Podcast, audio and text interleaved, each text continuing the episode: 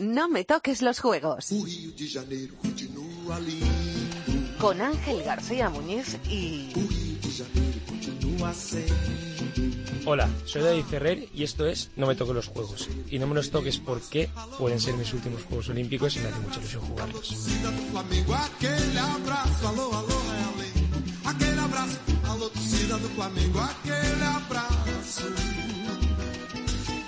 Pues sí, esto es No me toquen los juegos, un programa olímpico y hoy vamos a contar la historia de un gran deportista que practica un deporte que para mí no debería ser olímpico. Vale, ya he destrozado la entrevista. David Ferrer, muy buena. No, que va, para nada, yo estoy de acuerdo también, porque los Juegos Olímpicos al final siempre se le ha dado mucho más valor a, deportes como bueno, atletismo, etcétera, y no deportes, pues el tenis o el golf ahora, que son, pues bueno, son prácticamente nuevos en los Juegos Olímpicos. Aún así, para los deportistas pues, nos hace mucha ilusión poder, poder jugarlos. Para mí, el oro olímpico debería ser lo máximo para cualquier deportista que, que vaya a unos Juegos. Y si no me corriges, si no me dices lo contrario, en el tenis no es así. Tenéis los Grand Slam, tú has ganado Copas Davis. No sé dónde situarías eh, una medalla olímpica en todo ese palmarés en el tenis. A ver, hace mucha ilusión porque son cada cuatro años y, el, y el torneo es diferente. Eh, piensa que convives con todos los deportistas de, de, de, de, todas las disciplinas del deporte mundial. Entonces sí que eh, es un, es un evento que, que, que gusta jugarlo. Lo que pasa es que, claro, el tenista, pues el calendario es muy apretado. Como tú bien dices, pues los Grand Slams en teoría son los torneos más, más importantes. Luego pues vendría la Copa Davis o los Master 1000. Pero bueno, yo pondría ahora mismo Juegos Olímpicos como el segundo torneo más importante. O sea, que primero un Grand Slam, pero luego ya iría el oro. Sí, para mí sí, porque son cada cuatro años y porque una medalla no vuelve a suceder. Dime qué son los Juegos Olímpicos para, para David Ferrer. A ver si lo arreglamos y volvemos a encandilar a, a los aficionados olímpicos como yo. Bueno, a ver, los Juegos Olímpicos, eh, ¿qué son para mí?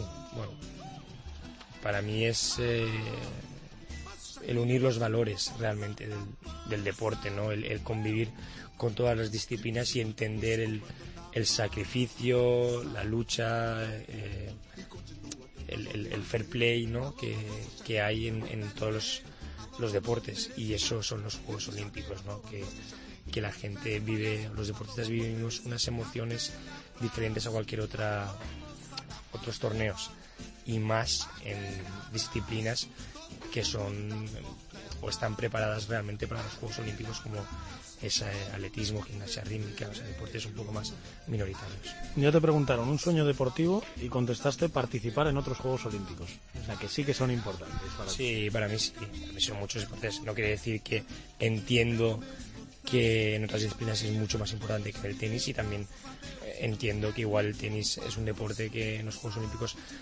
van evolucionando y son deportes relativamente nuevos, pero no tienen el, el, el historial o la tradición de, de, otros, de otros deportes. Venga, que ya vamos mejorando. Pregunta original y de respuesta fácil. En Londres la rozaste. ¿Vas a ganar medalla en Río de Janeiro? Va a ser difícil, es que es la verdad. Cada, cada, cuatro años es más difícil. Si cada año es difícil, imagínate cada cuatro años. Pero voy a intentarlo. Claro. Y si la consiguieses, y si subieses a lo que para mí es el Everest del deporte, que no hay nada más alto como es el podio olímpico, eh, la sintonía del programa se llama Aquel abrazo. ¿A quién te gustaría darle el primer abrazo nada más bajar del podio olímpico? Bueno, a mis padres no, porque no estarán, porque es en Río, pues quizá a mi, a mi entrenador Paco Fuentes, sin duda, porque él es quien va a estar conmigo en esos juegos. Bromas aparte, tengo muchas ganas de que hagamos esta entrevista, porque da gusto ir a David Ferrer a hablar de todo tipo de temas. Eh, vamos a contar cómo empezaste, vamos a contar todo lo que has ganado, lo que has perdido, vamos a recordar a ese Ferrer muy temperamental del que no estás muy orgulloso, vamos a ensalzar a ese Ferrer mucho más maduro que todos sus compañeros de vestuario admiran. Muchas cosas. ¿Preparado? Sí, por supuesto. Hoy en No me toque los juegos, David Ferrer.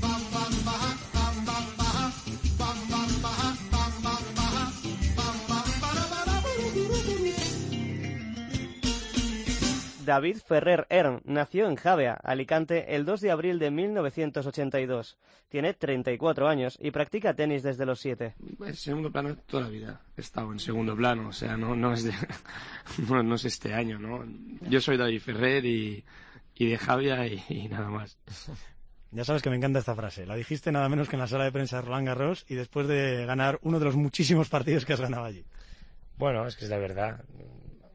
No tengo ningún problema en, en, en, decir lo que pienso, ¿no? Y, no, no, no, ni cuando gano eh, me considero especial por ello, ni cuando pierdo me hundo, ¿no? Intento relativizar las cosas y, y bueno, y entender que simplemente hago, hago un deporte, no, no es nada más que eso. Hombre, has ganado 26 títulos, tres Copas Davis, finalista de Roland Garros y de la Copa de Maestros, número 3 del mundo. Hombre, y nada más. No, a ver, nada más en el sentido de que es un deporte, que a veces le damos mucha más importancia de la que tiene. Por supuesto que estoy orgulloso de mi carrera tenística y me siento muy, muy agradecido, pero eso no cambia que, que, eh, quieras sentirte diferente a los demás, no es así ya por mi, mi educación. ¿no? De Javia, no todos los habitantes de Javia tienen un paseo con su nombre. sí, bueno, agradecer a Javia en ese aspecto que siempre se ha portado muy bien conmigo.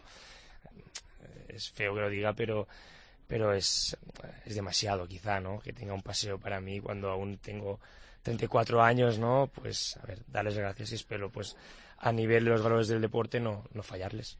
Cuando tenías tres años ya andabas correteando por allí, por el paseo que hoy tienes tu nombre. Sí, sí, bueno, y mis padres y toda mi familia son de Javia y, y bueno, eh, es un paseo de Arenal donde siempre, pues, en verano siempre vamos, en Pascua también se va mucho, bueno, es un paseo que la gente eh, está, está, pasa mucho tiempo ahí. ¿Recuerdas cuándo, cómo y sobre todo por qué empezaste a jugar al tenis? Pues empecé porque, creo que porque mi hermano jugaba. Y al final cuando mi hermano tenía tres años más que yo y, y todo lo que hacen los hermanos mayores pues intentas imitar. Y también porque, bueno, mi padre pues nos apuntó, ¿no? Por supuesto, jugaba, y jugaba a nivel social. Mis amigos, el entorno de amistad que tenía del colegio también eh, daban clases de tenis, entonces se juntó un poco todo pero recordarás perfectamente que tu primer partido lo palmaste. y además contra alguien muy especial. Y además con Rafa Garciales, que es mi, es mi fisio, sí, sí. Y bueno, fue un poco decir, bueno, mi primer torneo y mi primer partido, uf, qué duro es esto, ¿no? Porque perdí en tres sets. Luego cuando vi que él ganaba los torneos, dije, bueno, pues estoy ahí, estoy en el nivel. Me han contado que, como tú dices, en ese partido pensaste, joder, yo pensaba que era bueno, pero, pero vaya, este me ha ganado. Pero que en el siguiente torneo ya llegaste a la final. No sé si volviste a perder también contra él, porque fue contra él la final, pero por lo menos ya llegaste a la final y dijiste, oye, tan malo no soy. Sí, sí, ya llegué a la final y ya no, no recuerdo si le gané porque estaba muy, muy parejo, pero, pero sí, sí, estaba claro que, que, bueno, pues lo menos estaba, estaba en la final. ¿Cómo es eso de que tu primer verdugo sea hoy, pues uno de tus mejores amigos y desde luego tu sombra en el circuito, quizá la persona que más tiempo pasa contigo? Sí, bueno, una de las personas que más pasa conmigo, sin duda. Hemos jugado desde pequeños, ¿no? Desde alevines, infantiles, cadetes, luego ya Rafa pues siguió otro camino que es la de estudiar, hizo fisioterapia y, y bueno, nos volvimos a encontrar. La verdad que es, un, es una suerte, ¿no? Poder tenerlo a tu lado y, y que haya esa confianza para, para viajar y sobre todo para, para, hacer bien cada uno su trabajo. Competitivo, eh, mucho desde luego desde el principio. No lo digo yo, lo dicen, o mejor dicho, lo preguntan dos personas que te conocen muy muy bien. Hola, soy Pilar, la mamá de David. ¿Te acuerdas, David, cuando eras pequeño, que apuntabas en la cabeza de, de tu cama? ¿Y, ¿Y, por qué lo tocabas después? Sí, es verdad. Bueno, es mi madre y sí, bueno, pues con, las, con los jugadores que perdía me apuntaba su nombre en el cabezal de, de la cama y cuando tenía la oportunidad o la opción de ganarles, pues entonces los borraba, ¿no? Era una manera de decir, bueno, mi objetivo es es ganar a, estos jugadores que no que todavía no he podido ganar, ¿no? bueno, sí, siempre he sido muy competitivo de, de, tanto de pequeño como ahora, sí. A ver, varias preguntas. ¿El nombre que más tiempo estuvo ahí, al que más te costó ganar? Tommy Robredo.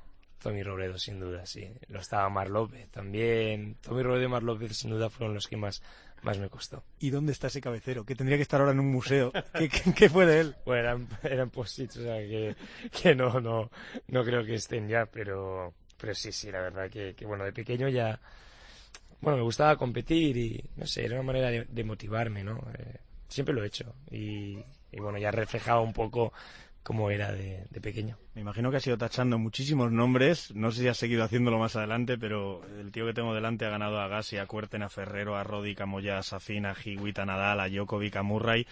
Me falta por aquí un nombre que todavía seguiría en ese cabecero. Alguien que te ha ganado creo que 16 veces. 16-0, vamos, sí, con Roger Federer. Es un poco frustrante, la verdad, pero, pero sí, bueno, pues espero que si no lo gano en esta época, pues que sean veteranos, a ver si, si pinche un poco, la verdad.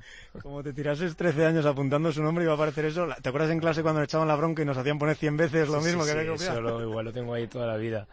Sí, sí, la verdad que nunca se me ha dado. He tenido algunas oportunidades, porque claro, 16 veces alguna oportunidad puedes tener, pero no, nunca lo he podido conseguir. Bueno, a ver si llega, como tú dices ahora, o, si no en el circuito de veteranos. A ver que hay alguien más que, quiere preguntar. Ya lo has nombrado antes también. Mm, hola, soy Javier Ferrer, el hermano de, David.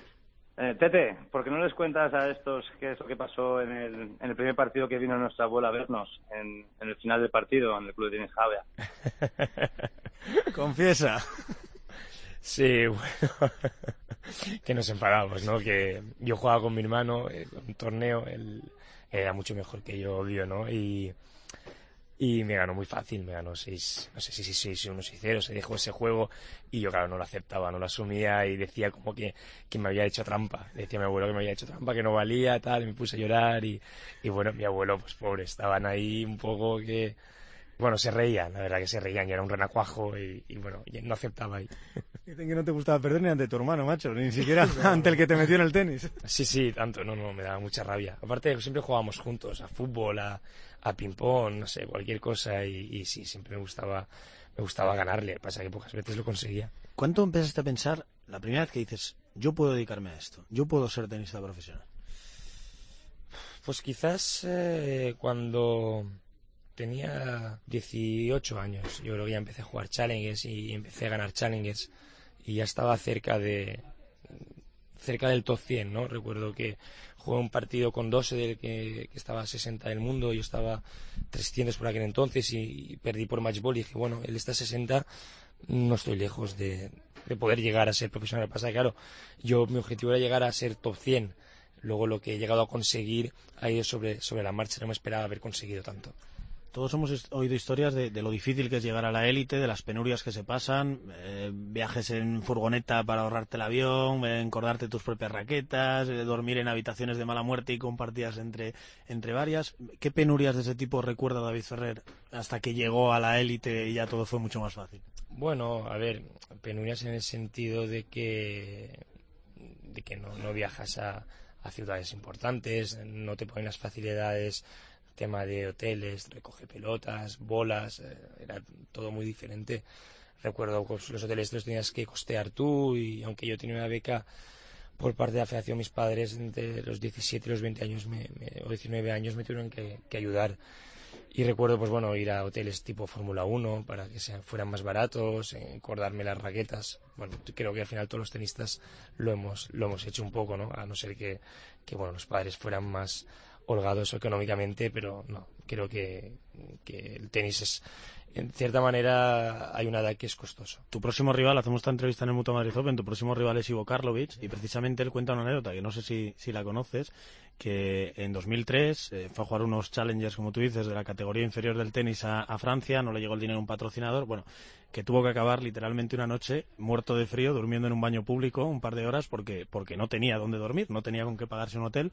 Justo dos meses después estaba ganando a Jayton Hewitt, vigente campeón de Wimbledon, en la pista central en la Catedral del Tenis de, de Wimbledon las cosas del tenis, como puedes pasar de, también de, de, la, de, la, más absoluta penuria a la más absoluta gloria en la catedral del tenis. Sí, sí, sí, a ver, mucha gente ha pasado por ahí y, y es cierto que ahora pues desde fuera se ve todo diferente, ¿no? mucho más fácil. Los jugadores que o que ganan mucho o que viven de una manera eh, holgada, ¿no? no es así. Eh, cuando empiezas a jugar es duro y hay que sacrificarse y hay que, eh, como dijo Karlovich, pues mira, paso de de dormir en un, en un baño público a, ganar en la central de, de Wimbledon. Al final hay que, hay que buscarla para, para conseguirla, no puede ser que todo venga de la mano, eso es imposible. Jugar al tenis es duro, exige muchos sacrificios y no siempre estuviste dispuesto a hacerlo. Cuenta tu padre que, que, siempre te daba un consejo y que no siempre seguías. Algo de hasta el final, hasta el final. Sí, sí, mi padre siempre ha sido. No hablaba mucho, pero cuando hablaba decía cosas importantes, ¿no? Que, él decía que luchar hasta el final, que bueno, que no podría enfadar más o menos, que eso pues él lo podía entender, a veces frustrarse, pero, pero intentarlo, darlo todo, eh, eso se tiene que hacer siempre, no, no solo en el tenis, sino en, la vida. Hoy Jaime estará muy orgulloso porque su hijo tiene una máxima que es pelear hasta la última bola de cada partido, esté ganando o perdiendo, pero en aquella época sí que tira hasta algún partido que otro. ¿eh? No te hemos vuelto a volver a, no te hemos visto hacerlo de nuevo, pero en aquella época sí. ¿eh? Sí, y aparte yo tengo una época rebelde, desde los 18 a los 20 y pico, 22, 23, que no era tan estable eh, mentalmente, era muy inestable, iba por, por sensaciones y, y bueno, por eso quizás intentas pues si quieres mejorar no, no volver a, recaer o fijarte en, en los buenos o, bueno tener gente alrededor que te, que te ayude para, para mejorar eh, profesionalmente y, personalmente. Ahora vamos a por ese David Ferrer de, de, tus inicios, pero circulando historias de un chico muy rebelde. Valencia, un día cualquiera a las 9 de la mañana, David Ferrer no quiere entrenar. Sigue tú la historia. Sí, bueno, era un día, estaba en Nico de Tenis Denia, empezaba a entrenar con Javier Piles y bueno, no quería hacer un, no quería entrenar un día eso que te levantas y no, no te apetece mucho entrenar. Entonces Javier Piles me, me encerró en un cuarto que había y me, era una manera de decirme que el horario había, había que cumplirlo y nada, estuve ahí dos, tres horas y, y cuando en teoría se acababa el horario de entrenamiento, pues entonces me abrió y, y nada, me dijo eso, no quieres entrenar, pues, pero las horas las vas a pasar en el club, ¿no? En el cuarto de pelotas te encerró. ¿En qué pensaste esas dos horas? No sé, no, no, lo recuerdo muy bien porque era muy joven, ¿no? Estaba allí tranquilo, no sé, no, no, no. Bueno, a ver, lo que está claro que luego pues eh, fue una lección para no volver a, para entender que el horario que había que hacerlo, ¿no? Y vaya, se lo has hecho. Ahora se te ve entrenar a cualquier hora del día. También se cuenta que no querías seguir con el tenis y tu padre te mandó a, currar a la hora con tu tío. No, pero... Tú eso lo desmientes. Sí, es que no es cierto. No, a ver, no, me importa. Si, si fuera verdad lo, lo, diría, pero no, no es cierto. Fue, fue mi hermano que dejó el tenis y él sí que fue a trabajar con, con mi tío y luego volvió. Pues, bueno, hubo controversia ahí o se, se manipularon igual la, la noticia. Pero bueno, dudas, dudas, igual en un momento dado tuve dudas con 16 años, pero no, no, no dudas de dejar el tenis, no, ni mucho menos, nunca he tenido eso. Bueno, nos creeremos que fue tu hermano Javier el que tiró de, carretilla y no tú. Hoy, si pudieses volver a ese cuarto de pelotas, eh, hablar con aquel David, ¿qué le dirías? ¿Un consejo como tenista para llegar a ser un buen tenista y un consejo como persona para llegar a ser una buena persona? Bueno, como tenista le diría muchas cosas. pero bueno, le diría que, que trabajara día a día y que, que, disfrutara de lo que, de lo que tengo alrededor, tanto eh, familiarmente como, como el deporte que, que hago y que, que hacía en ese momento, ¿no? Que muchas veces pues no, no valoras porque eres joven, no eres consciente de todo el sacrificio que están haciendo tus padres hacia ti, ¿no? Y que, y que a la hora de viajar pues que disfrutaran mucho más de, de ver cosas, ¿no? De, la ciudad, de, de, entender, de estudiar más o prestar más, más atención. Y, y, en la vida, pues eso, un poco eso, ¿no? El, el, apreciar más las, las cosas eh, que tienes alrededor y no tan materiales. Te he oído también algún consejo que me ha encantado a la gente joven y es que, que estudien más, que tú dejaste de estudiar demasiado pronto y quizás sea una de las pocas cosas de las que te arrepientes en esta vida. Sí, sin duda, sí, porque creo que si hubiera estudiado un poco más eh, hubiera sido mejor tenista, hubiera tenido más conocimiento y hubiera tenido más personalidad para, para decidir mis propias decisiones. Bueno, pues vamos a ver alguna otra cosa de la que te arrepientes, porque aquel niño, encerrado en aquel cuarto de pelota, se ha convertido hoy en un hombre admirado, repito, por compañeros, por entrenadores, por periodistas, por aficionados, y por algo será, aunque eso sí, también tuvo su travesía por el desierto. Oídos atentos, que todos vamos a aprender algo.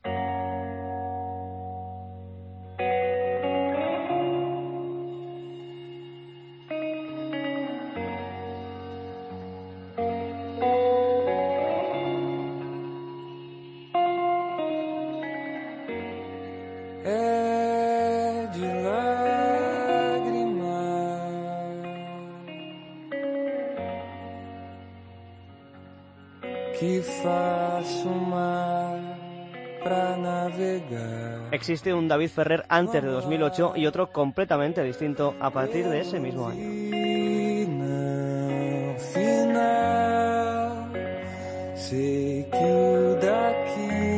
Abro comillas. Ferrer fue un tenista volcánico que rompía las raquetas y soltaba demonios por la boca. Sí, se exagera todo mucho, eh, también te lo digo. pero, pero sí que es cierto que, que me gustaba más controlarme, claro, ni mucho menos soy aquel David Ferrer que ahora soy con, con 34 años o con 28, 27 ya era mucho más estable, pero desde los 20 a los 25 era, era como había dicho antes, muy inestable y no, no aceptaba, ¿no? Quizás pues que a veces el otro jugaba bien y, había que aceptar eso, porque al final pierdes concentración, al final te dañas a ti mismo enfadando, enfadándote, ¿no? Es, es peor para ti y bueno, y no es lo correcto ni cara al público ni, ni, ni, cara a la gente que está pagando por, por, por, ver un, por verte jugar. No creo que lleves la cuenta de todos modos de las raquetas que has roto, no sabes cuántas llevas, ¿no? No, no ahora porque hace mucho tiempo que no rompo, ¿no? Pero, pero en, ese, en esa época sí rompía alrededor de sí, entre 20 y más raquetas, sí, sin duda. Siempre has dicho que es de maleducado, que es de no respetar al rival, de no entender que te pueda ganar y que es ser un maleducado. Sí, a ver, yo entiendo que hay momentos de, frustración y que hay veces que rompes una raqueta y es muy comprensible, ¿no? Eso está claro, pero, pero otra cosa es eh, no comportarse eh, cada partido como, como toca, ¿no? Al final, sí, es, mala educación, por supuesto. Sé que es difícil porque vivimos, cuando compites, las pulsaciones están muy, eh, están muy elevadas, pero, pero bueno, al final hay que, es bueno saber controlar tus propias emociones, no solo en el tenis, sino en la vida. Como vemos, David Ferrer, a pesar de haber llegado a la élite, es un tenista que sabe muy bien lo que significa la palabra autocrítica. Así que la última de aquel Ferrer que se equivocaba demasiado a menudo, como él dice. Puedo pegar la puta bola, coño. Puedo pegarle. Mi cabeza está hecha una mierda, mi cabeza está hecha una puta mierda, está hecha. Imposible que pueda jugar. Why, Mr. Ward? Why warning now? Why? Are you speaking? Why warning? It's normal, you again. Normal.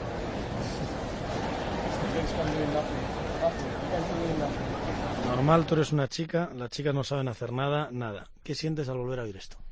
Bueno, a ver, ya pasó, es que ya este tema es, es repetitivo. Sé que no te gusta, pero es que de verdad te digo que creo que el que lo escuche aprende mucho, de verdad te lo digo. Sí, no, no, no me gusta, no, es una realidad. Con los años he aprendido a que me es indiferente, ¿no? Al final eh, yo me equivoqué, por supuesto, y me avergüenzo de ello. Y estoy eh, cero orgulloso de, lo que hice.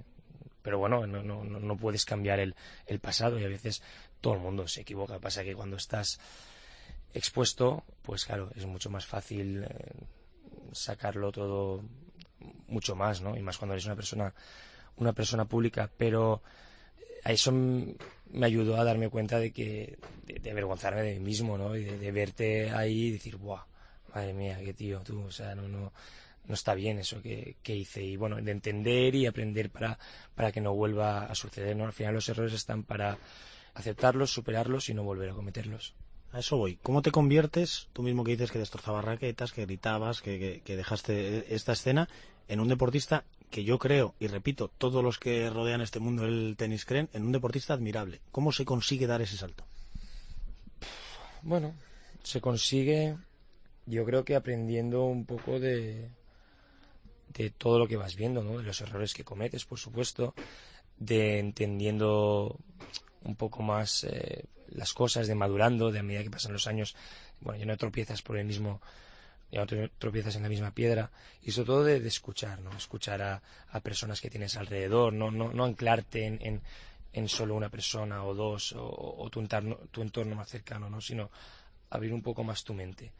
Y ahí es cuando yo creo que doy un cambio, cuando abro un poco más mi mente y, intento no, no, no guiarme por, por, por, solo mi entorno, ¿no? sino por, por, por ver un poco más allá, escuchar y, y aceptar o respetar eh, cualquier persona que tiene una manera diferente de ver las cosas.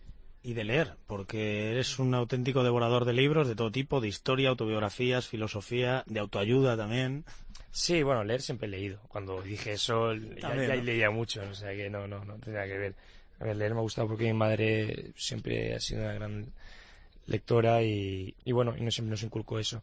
También cuando viajas pasas mucho tiempo fuera y, me, me relaja. Pero sí me gusta leer un poco, un poco de todo. Recomiéndanos un libro a nuestros oyentes, a los que estén oyendo ahora No me toquen los juegos.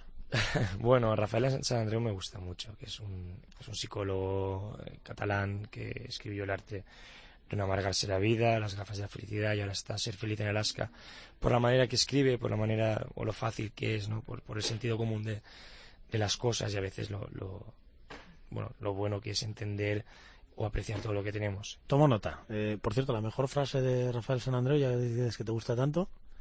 La mejor frase de él, bueno, no, bueno, terribilizar y que puede ser eh, feliz eh, incluso sin tener nada, ¿no? Sin, sin perdiendo el trabajo. Bueno, al final es no terribilizar las cosas ni, dramatizar, ¿no? Que, que si enfocas la vida de una manera positiva, pues siempre vas a salir adelante, ¿no? Y cierro con dos frases con las que no estoy tan de acuerdo. Abro comillas, yo no soy ejemplo de nada. ¿Cómo que no? O sea, por supuesto la educación de un niño, eh, por supuesto se la tienen que dar sus padres, sus profesores, quien sea. Pero al final, todos esos chavales que te piden autógrafos aquí en Madrid ven a David Ferrer y quieren ser como David Ferrer. Entonces sí sois un ejemplo, de lo bueno y de lo malo, ¿eh? de lo malo también cuando, cuando dabais en malos ejemplos. Sí, a ver, ejemplo, eh, es bonito cuando vas a, jugar un torneo y la gente pues te pide autógrafos o te admira, ¿no? Eso está claro que a todo el mundo le gusta. Lo que pasa que, bueno, al final eh, también, quieras o no, solo jugamos a tenis, ¿no? Entonces no intento darle tanta, tanta importancia, pero estoy muy orgulloso de que, de que eso me pase y que gracias a ellos pues hago un trabajo y vivo de ello, ¿no? Ya no un trabajo, hago algo que me gusta. Entonces sí que lo, lo aprecio, por supuesto que sí.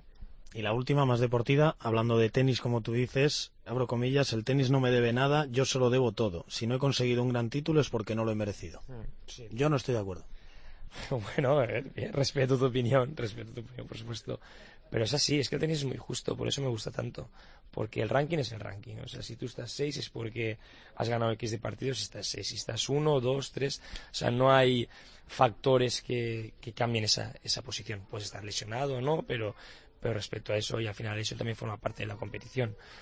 Y si yo no he conseguido más es porque no me he merecido más, del cual yo ya me siento muy orgulloso de todo lo que, lo que he conseguido. Es verdad, eso no quiere decir que, que me conforme, porque yo siempre soy autoexigente con, conmigo mismo y si puedo dar ese mínimo de más, lo quiero, lo quiero dar, ¿no? Yo, hay algo que, que si me inquieta en la vida es acabar mi carrera y, ser consciente de que lo, lo he dado todo, ¿no? De, de irme cuando dejé la raqueta irme a la cama muy tranquilo sabiendo que no he podido dar más de mí. Te puntualizo dos cosas, sí, David Ferrer ha sido tres, pero en una época en la que nada, tampoco juegan al tenis gente muy importante, sino los tres tíos con, bueno, Djokovic va camino de serlo, pero con más Grand Slam de la historia, Djokovic, Federer y Nadal, Murray por ahí por medio, y ha sido aún así finalista de Grand Slam, campeón de Master 1000 y demás. Y por si no me crees a mí, me he buscado un socio que algo de tenis creo que sabe. ¿eh? Es un jugador que se lo ha currado durante toda su vida y que por desgracia pues le ha faltado ganar algo más importante por su nivel y por su regularidad que ha tenido durante toda su carrera. Y yo creo que es un jugador que primero como persona y segundo como trabajador se merecía algo más porque creo que es uno de los jugadores mejores del mundo, pero también como persona es alguien excelente y le deseo lo mejor, la verdad. A este le conoces, ¿no? un poquito, un poquito. Bueno, Rafa ¿Qué voy a decir Rafa? Al final, eh, Rafa tiene todos los adjetivos eh, más grandes que se pueden tener, ¿no? Pero no porque, porque sea bueno jugando a tenis, sino por todo lo que, lo que hace por, por el deporte y como, y como persona. Bueno, pues nada más. Gracias por esas palabras, no puedo decir nada más. Eh, ¿Qué voy a hacer? ¿no? Si he coincidido con ellos, también me ha ayudado a mí a mejorar y lo digo sinceramente. Yo fijarme en Roger, en Rafa, en Djokovic, esa ambición de, ganar un torneo, e ir al siguiente y querer volver a ganar, a mí me ha, ayudado muchísimo a, mantener, como dice Rafa, poder mantener esa regularidad. Bueno, vamos a hablar de esas victorias, muchas, y de esas derrotas, alguna también ha habido.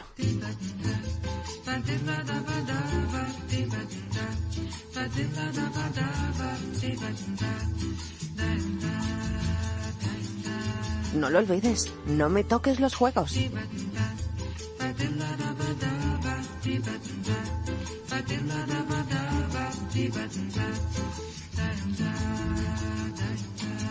David Ferrer ha sido finalista de Roland Garros y de la Copa de Maestros y número 3 del mundo.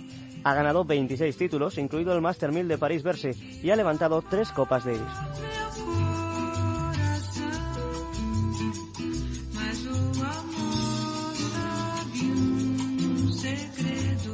¿Sabes que está rozando los mil partidos profesionales? Mm, no lo sabía, no, no era consciente.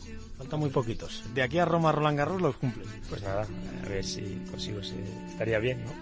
a ver qué tal vas de memoria. ¿Cuántos títulos tienes? 26. ¿Cuántos tenistas españoles han ganado más en toda la historia? Dos. ¿Quiénes? Rafa Nadal y Orantes. ¿Cuál fue tu primer título? Bucarest. ¿Año? 2002.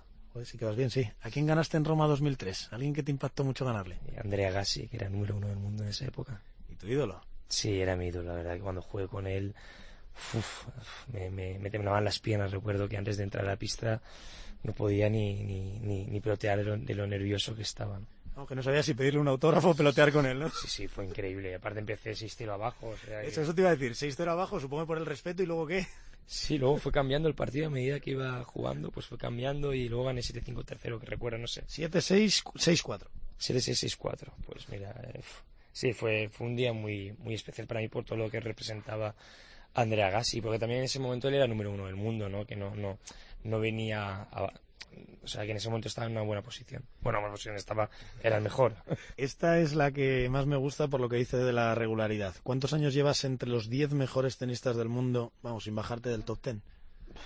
Cinco, cinco años, seis. 6. Seis. Bueno, vas camino del 6. Seis. 11 de octubre de 2010.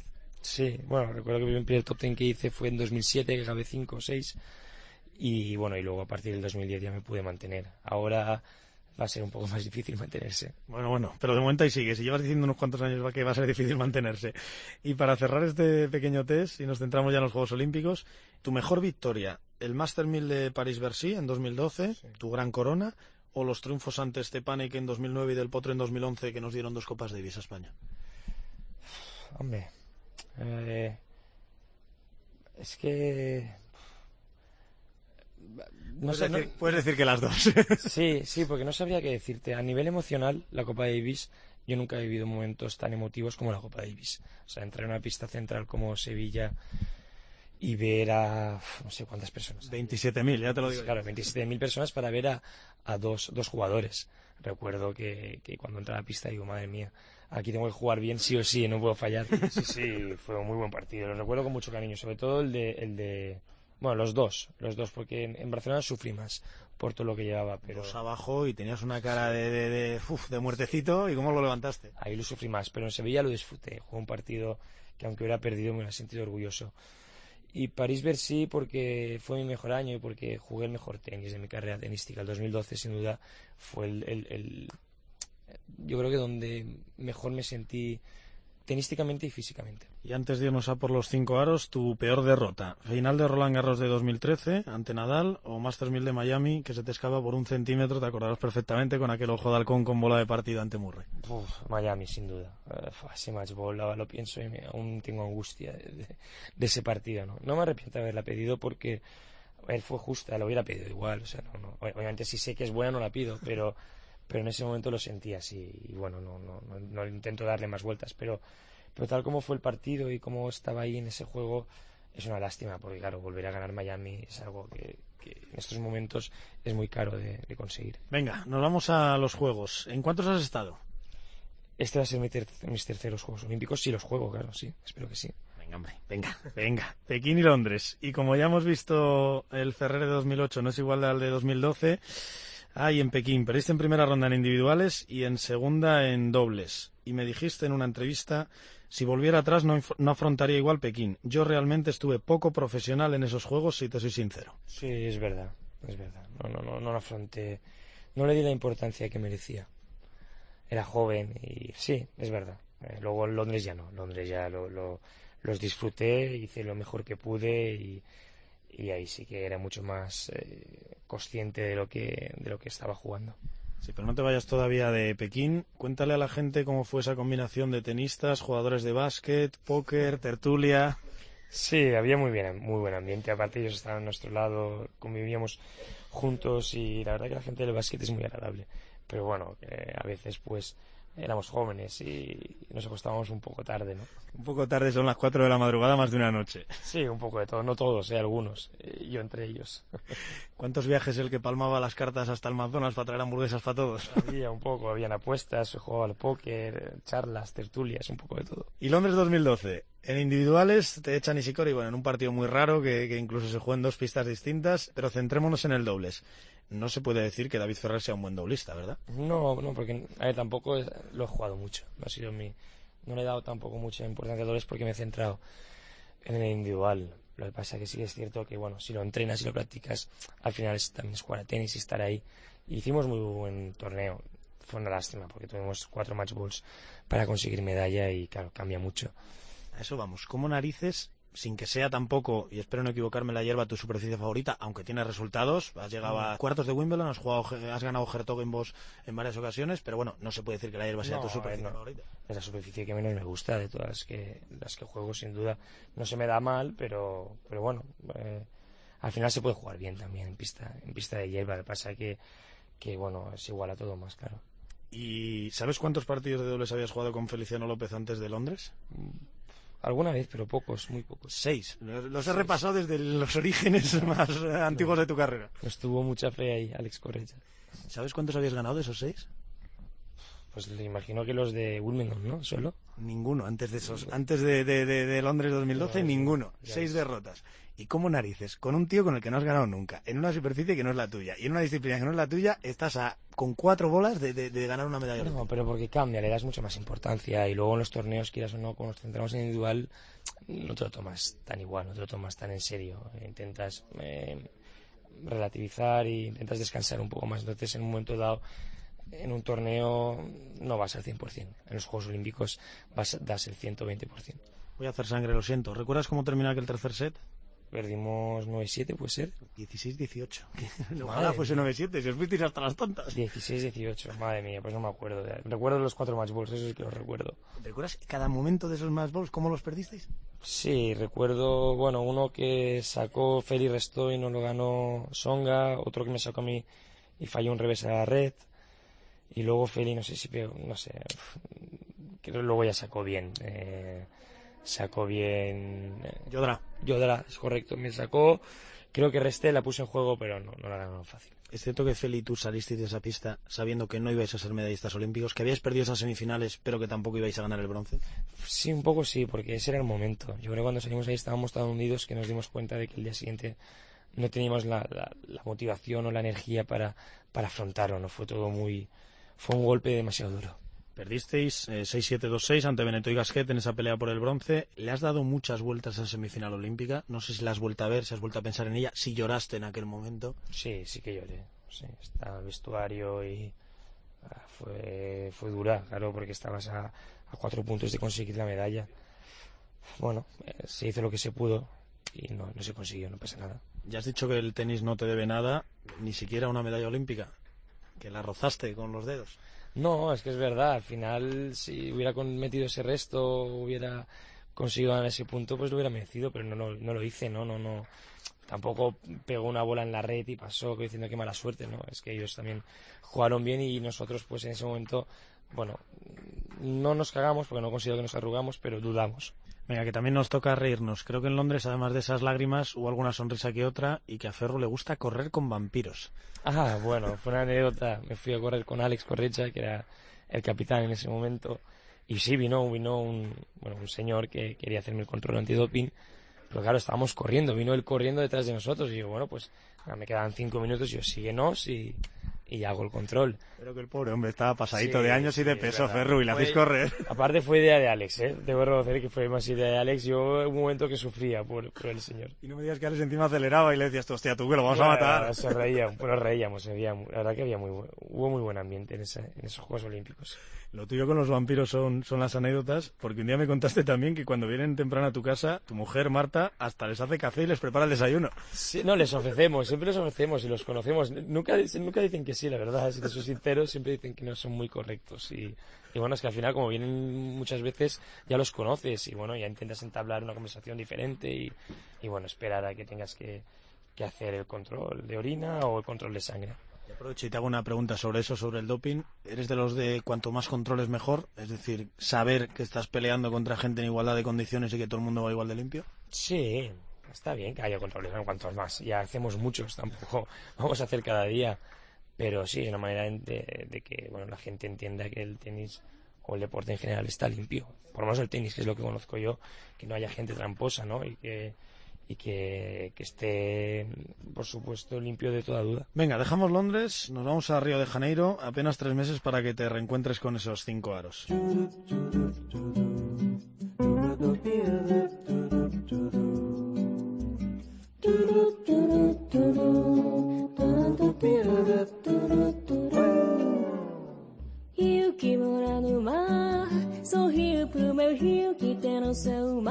David Ferrer disputará sus terceros Juegos Olímpicos en Río de Janeiro.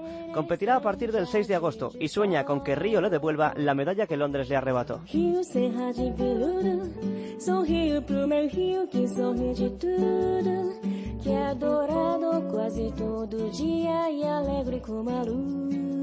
¿Cómo te llama tu equipo? El nombre de ese escualo marino muy peligroso, aquello de Ah, tiburón. tiburón, sí.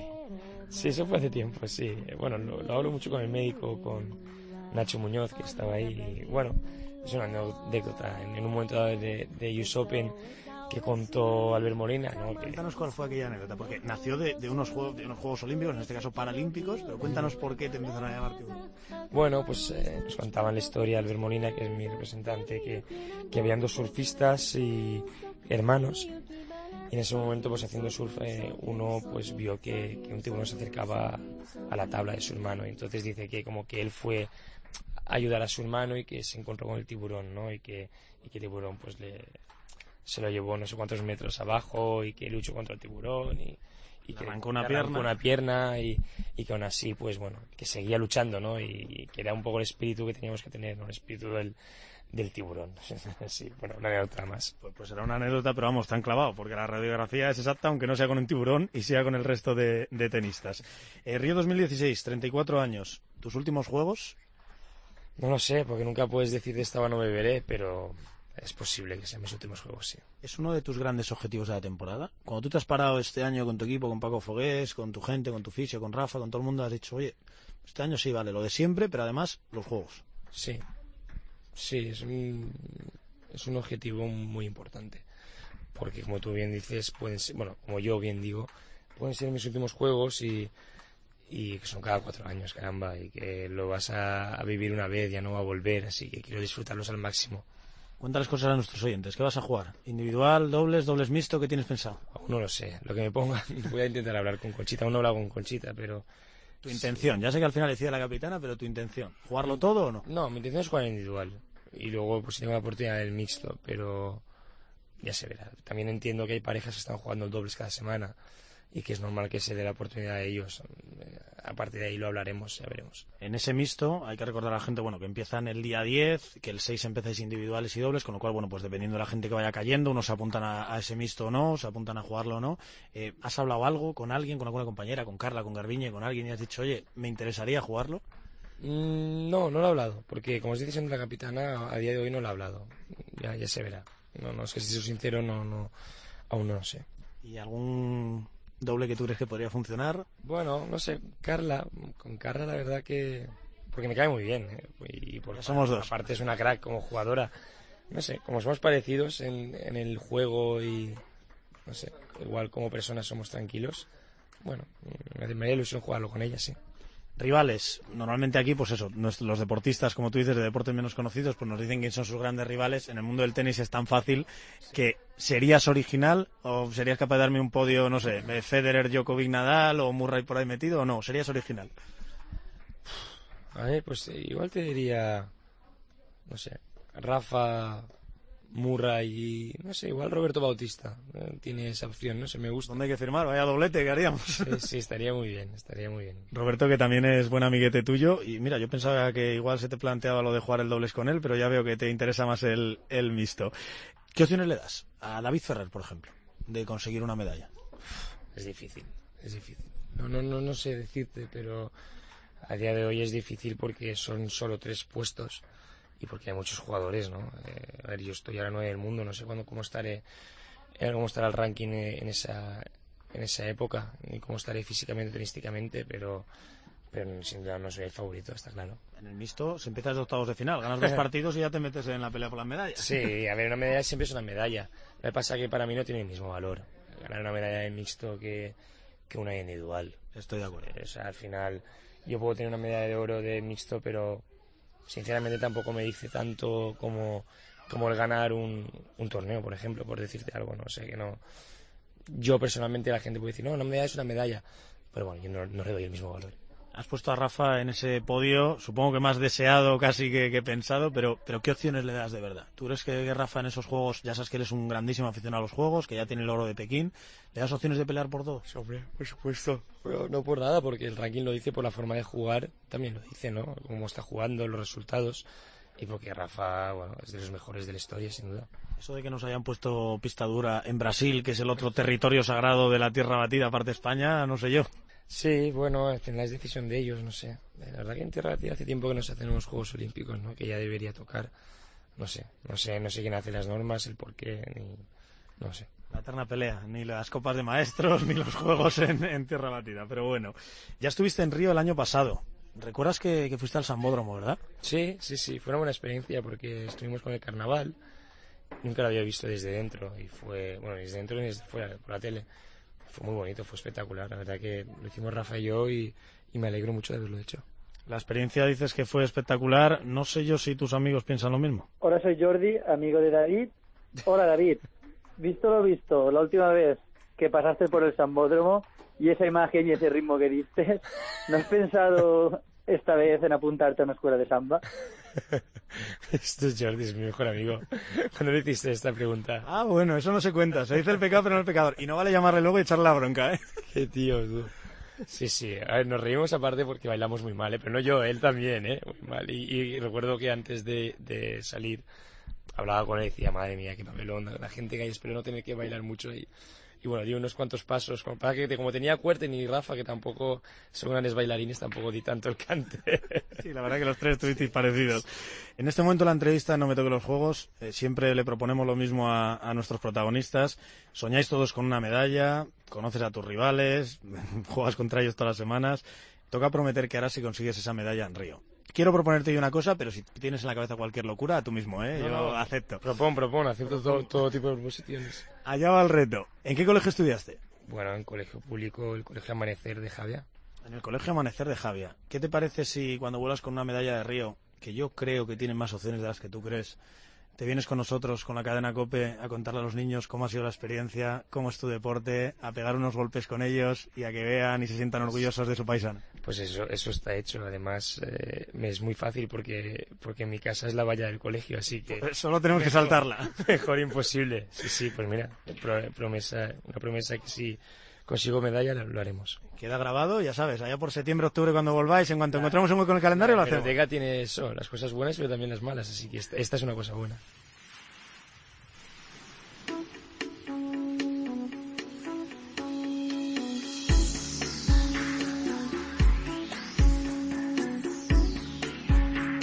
Recuerda, no me toques los juegos.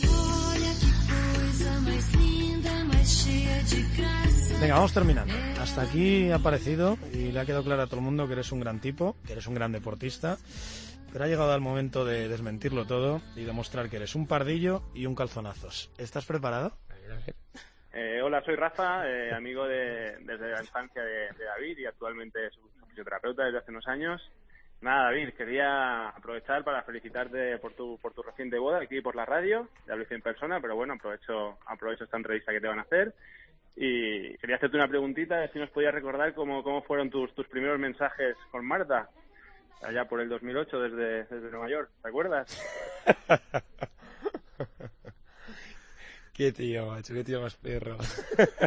Ahora le pegas collejas, pero primero cuéntanoslo. Pues mira, recuerdo que yo empezaba a conocer a Marta, aún no, no había, bueno, había salido con ella un día, pero no, obviamente no había pasado nada. Y, y recuerdo que estaba en Nueva York y le decía a Rafa, porque al final Rafa, bueno, tampoco tengo muchos secretos con Rafa. Y le decía, bueno, es que a mí esta chica me gusta y, y no sé qué hago, la llamo, le, le envío un mensaje, tal. Y recuerdo que le enviaba mensajes pero no me contestaba. Entonces yo le decía, Rafa, es que no me contesta, no me, no me dice nada, no me... Por eso hemos pasado todos. Está, Marta pasa de mí, ¿no? Como diciendo, y, y, bueno, por eso también me hacía más... Bueno, tenía más... Más eh, interés. Sí, más interés. Sí, más ilusión por, por conocerla. Y entonces Rafa lo que hizo fue coger mi móvil en un momento dado y cambió el teléfono de Marta por el suyo. Sí, sí. Entonces, claro, él desde su móvil me enviaba mensajes a mí y en mi móvil aparecía Marta. Se borró el suyo, puso Marta. Y entonces yo decía, mira, ahora, ahora me contesta, ahora me contesta. Yo ya, queda raro que no me contestara. y bueno, y, y entonces... Y tú presumiendo, mira la bola que me... Sí, Joder, sí, mira lo sí, que me está diciendo. Claro, haciendo broma, diciendo, ahora me contesta, joder, no entendía por qué no me contestaba. Y, y entonces me acuerdo que Rafa no pudo evitar reírse. Fíjate, ¿cómo y me quedé, me quedé, porque lo vi ya, yo solo con verle ya sé cuándo miente y cuándo no. Y, le- ostras, me, reconozco que me dolió, ¿eh? Me dolió porque, claro, porque Marta me gustaba y quería, bueno, quería hablar con ella, ¿no? Y, y joder, yo ahora lo pienso y me, me hace gracia, pero en ese momento no me hizo ni gracia. Y pues bueno, sigue sin darme bola. ¿Cómo narices sigue siendo tu mejor amigo y no lo mataste allí mismo? Buah, sí, sí, hay veces que quiero matarlo, ¿eh? También te lo digo. Al final... Pero sí, sí, sí, fue... Qué tío más, qué tío. Pero reconoces que eres un pardillo. Sí, sí, bueno, Rafa tiene muchas tablas, ¿eh? Pero sí, sí, sí parece que te has callado, pero no, no lo es. Bueno, pero espera que esto es mucho peor. Al final Marta te contestó. Y sí, ella también tiene su pregunta. Hola, soy Marta, la mujer de David. Y, y guapo, quería preguntarte: ¿es verdad que eras alérgico a los gatos y misteriosamente se ha curado la alergia en este tiempo? sí, sí, bueno, porque es que tengo... Eh, Marta tiene un gato. Bueno, ¿Cómo se llama? Roa, se llama Roa y yo en ese momento no he tenido perros en- con mis padres, pero nunca había tenido un gato. Y sí que tenía un poco de alergia, que es verdad. No me sentaba muy bien. Pero bueno, el gato, la verdad que Marta, ahora lo quiero mucho, pero al principio eh, me daba un poco de...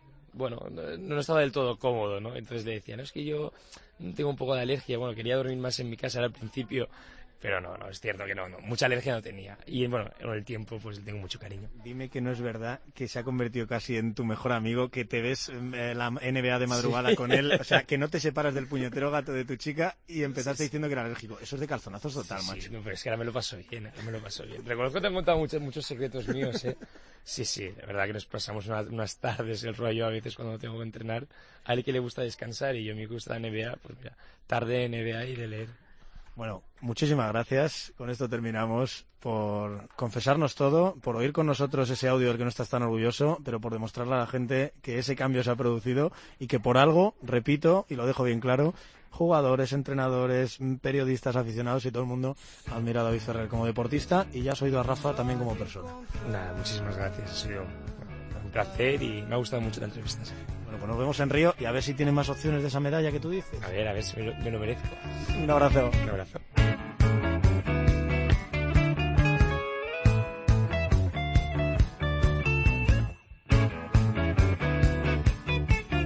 Y ya sabes, no me toques los juegos.